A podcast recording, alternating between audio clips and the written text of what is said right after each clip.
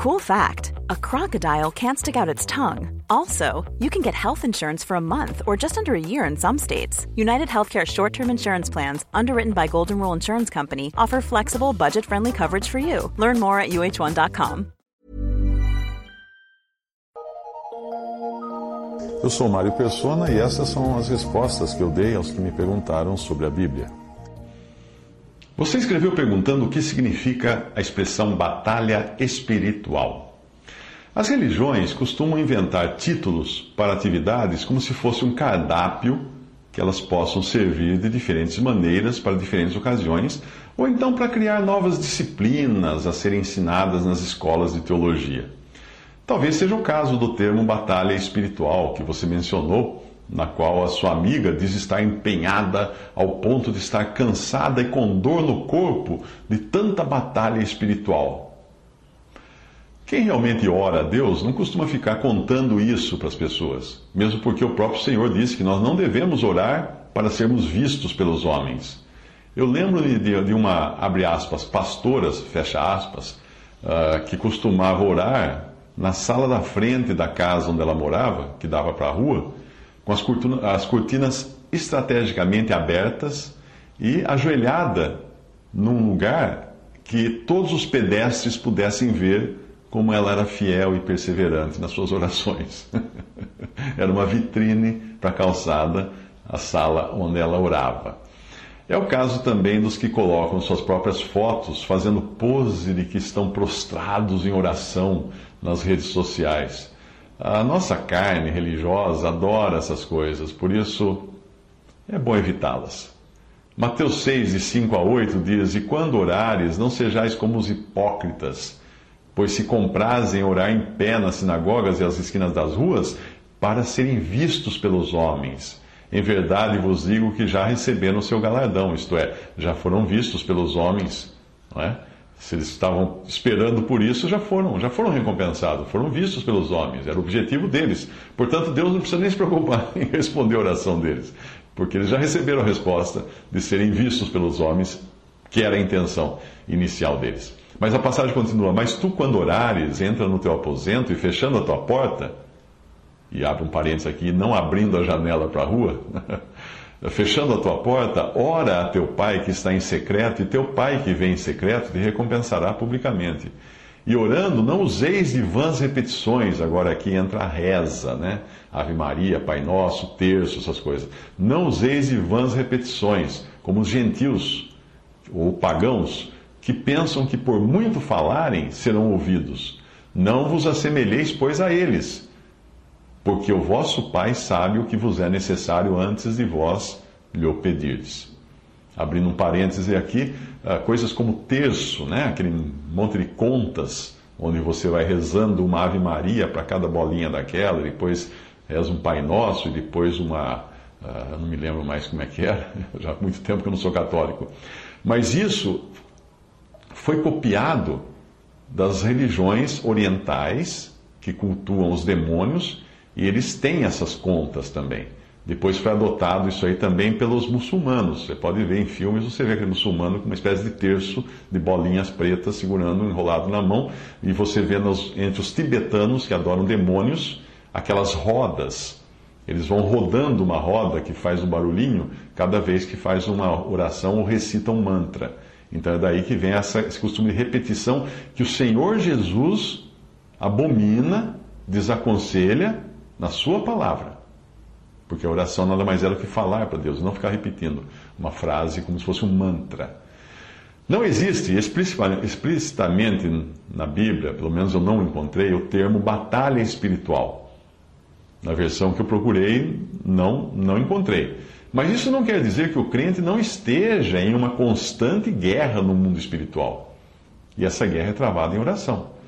Essa passagem agora que eu vou ler é um exemplo disso, Colossenses 4,12. Saúda-vos Epáfras, que é dos vossos, servo de Cristo, combatendo sempre por vós em orações, para que vos conserveis firmes, perfeitos e consumados em toda a vontade de Deus. Então existem irmãos que combatem o tempo todo em oração, que batalham em oração, mas eles não ficam contando isso para os outros. Alguém percebeu, Paulo percebeu isso, mas não foi porque ele ficou contando para todo mundo que ele ficava combatendo em oração. Nós estamos empenhados em uma batalha espiritual, sim, se você quiser o termo, em todos os aspectos da vida cristã, seja em nossas orações, quando nós, na oração, nós invadimos, por meio da oração, as regiões celestiais para lutarmos contra seres espirituais. Ou seja, anjos caídos que moram nos céus, nas regiões celestiais, nós lutamos com eles quando nós estamos orando, intercedendo diante de Deus e ao mesmo tempo isso é uma luta contra os anjos, contra seres espirituais.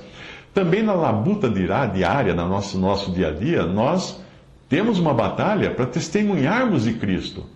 Mas não contra homens, não vamos brigar com as pessoas. Efésios 6, 12 a 18 diz que nós não temos que lutar contra a carne e o sangue, mas sim contra os principados, contra as potestades, contra os príncipes das trevas deste século, contra as hostes espirituais da maldade. Onde? No inferno? Não, o inferno está vazio, o lago de fogo está vazio.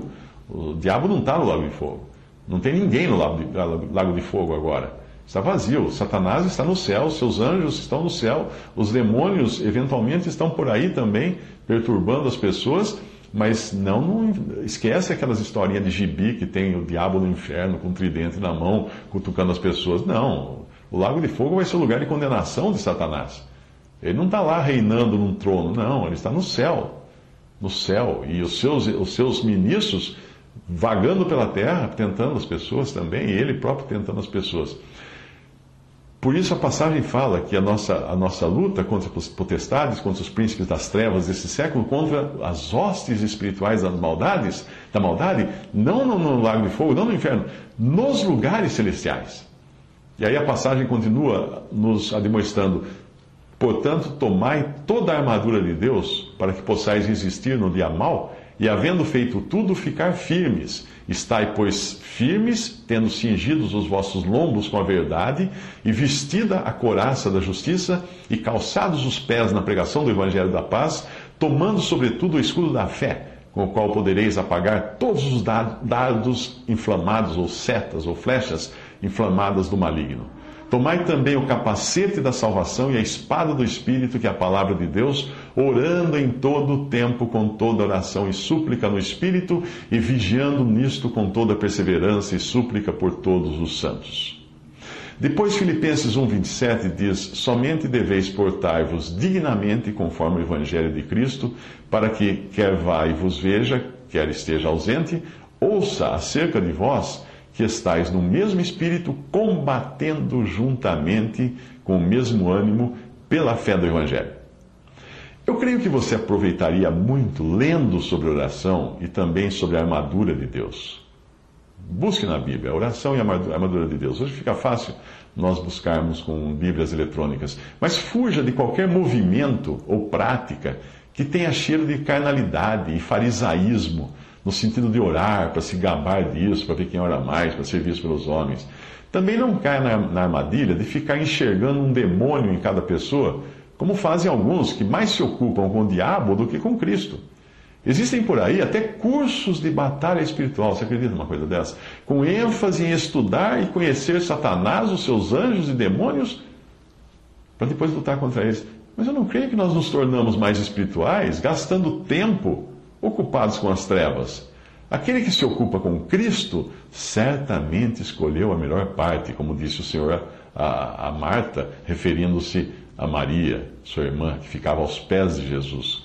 A ocupação com o Senhor deve ser a nossa prioridade. Afinal, essa será eternamente a nossa ocupação, não é mesmo? Nos céus, nós nunca mais vamos nos ocupar com mal nenhum. Então é bom começar a treinar aqui, a nos ocuparmos só com o Senhor.